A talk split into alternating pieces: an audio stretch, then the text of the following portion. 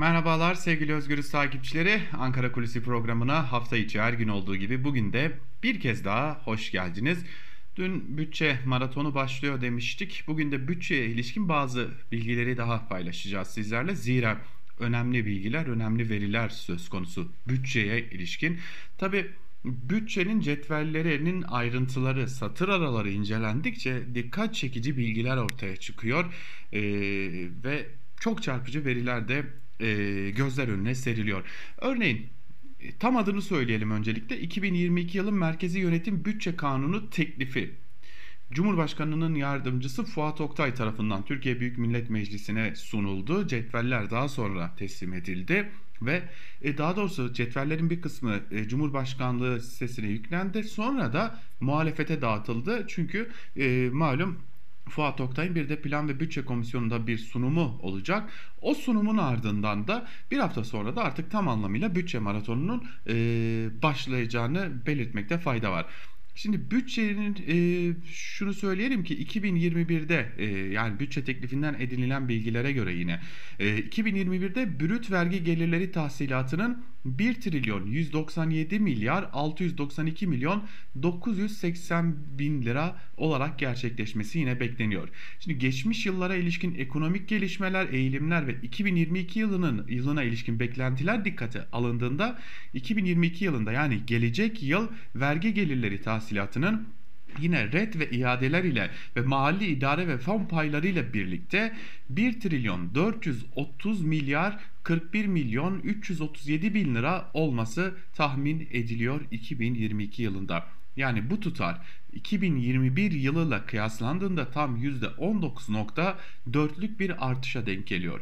Bunu Türkçeleştirelim. Biraz daha hani e, ekonomi dilinden koparacak olursak bu şu anlama geliyor. Vergilere %19.4 daha fazla daha doğrusu devlet e, vergilerden %19.4'lük daha fazla gelir elde etme yani vergilerde artışlar bekleniyor ki bu oranında %19.4 olması bekleniyor. Tabii ki ÖTV malum geçici olarak getirilmiş kalıcı hale bürünmüştü.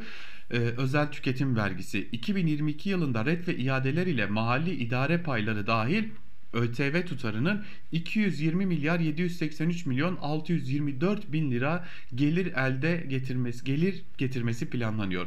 Hani malum son zamanlarda çok tartışılıyor özellikle ÖTV indirimleri daha doğrusu ÖTV artışları akaryakıt ve araçlardaki özellikle ÖTV'ler ciddi şekilde tartışılıyor. Malum e, bir araç aldığınızda neredeyse iki aracı da e, ÖTV üzerinden devlete almış oluyorsunuz. İşte o vergiden bahsediyoruz. Yine devam edelim. Sadece bunlarla da bitmiyor elbette. ÖTV'nin dağılımı da var ki o da önemli. 2021'de petrol ve doğalgaz ürünlerinden 32 milyar 152 milyon 396 bin lira. Motorlu taşıtlardan az önce bahsettik ya e, motorlu taşıtlardan 72 milyar 449 milyon 382 bin lira alkollü içeceklerden 26 milyarın üzerinde e, bir e, e, vergi tahsilatı gerçekleşmesi hedefleniyor. 2022 yılına geleceğiz çünkü orada bazı önemli bilgiler daha var. Onu da paylaşmakta fayda var.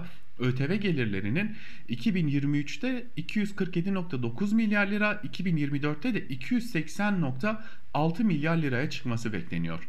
Yani özel tüketim vergisi her geçen yıl katlanarak artacak.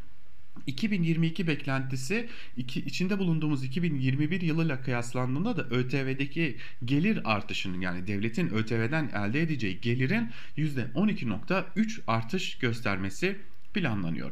E, tabii bunun dışında da KDV'de gelir hedefi de artırılmış durumda. Katma değer vergisi ne e, yani dahilinde alınan katma değer vergisinden de %20.4'lük bir artış bekleniyor. E, hemen tutarı da söylemek istiyorum sizlere. 275 milyar 132 milyon 500 18 bin lira olarak öngörülmüş durumda KDV'den elde edilecek tutar. Bu da 2021 yılıyla kıyaslandığında az önce belirttiğimiz gibi %20.4'lük bir artışa tekabül ediyor. Bu bütçe içerisindeki vatandaşın sırtına yük olacak kalemler aslında hani e, uzun zamandır tartışılan giderek e, yurttaşın vatandaşın altında ezildiği vergi kalemleri.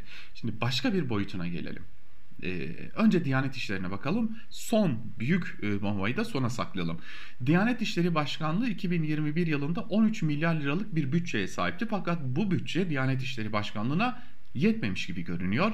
Bu nedenle dörtte birlik bir artışa gidilmiş durumda. Neredeyse %25'lik bir artış söz konusu Diyanet'in bütçesinde ve 2022 yılında Diyanet İşleri Başkanlığı'nın bütçesi 16 milyar 98 milyon 580 bin lira olarak gerçekleşmiş durumda. Ve yine burada bu 16 milyar liranın neredeyse çok ciddi bir bölümü yani 15 milyar 491 milyon 857 bin lirası Diyanet İşleri Başkanlığı'nın personel giderlerine ve SGK primlerine ayrılmış durumda. Yine mal ve hizmet alımı kaleminde 373 milyon 524 bin lira ayrılan bütçe teklifinde yolluklar ise 65 milyon liranın üzerinde temsil ve tanıtma giderleri de 2 milyon liraya yakın bir değer biçilmiş durumda dikkat çekici bir kalem var. Diyanet İşleri Başkanlığı'nın kar amacı gütmeyen kuruluşlara transfer adlı kalemden 2021 yılında 81 milyon 893 bin lira ayrılmıştı. Bu pay 2022 yılında 92 milyona çıkacak. 2023 yılında ise 100 milyon liranın üzerine çıkması hedeflenmiş durumda. Ve gelelim dünün ve önümüzdeki günlerin en tartışmalı konusuna Cumhurbaşkanı Recep Tayyip Erdoğan'ın maaşı ne olacak sorusuna. Cumhurbaşkanı Recep Tayyip Erdoğan'ın maaşı 2022 yılı içerisinde tam 100.750 lira olacak. Yani 100 bin liranın üzerine çıkmış olacak. Cumhurbaşkanı Erdoğan'ın şu anki yani içerisinde bulunduğumuz 2021 lira 2021 yılı içerisindeki maaşı 88 bin lira. Yani 12 bin liranın e, üzerinde bir artış söz konusu olacak ki bu da %14.4'lük bir artışa tekabül ediyor. Yine 2023 yılında Cumhurbaşkanı Erdoğan'ın maaşı artacak. 2024'te de artacak. 2022 yılında Cumhurbaşkanı Erdoğan'ın maaşı için bütçeden ayrılan pay 1 milyon 209 bin lira. 2023 yılında 1 milyon 428 bin lira ve 2024 yılında da 1 milyon 572 bin lira totalde 3 yıl içerisinde Cumhurbaşkanı Erdoğan'a maaş ödemesi için ayrılmış ayrılacak olan tutar ise 4 milyon 209 bin lira olacak. Hemen burada bir parantez açalım.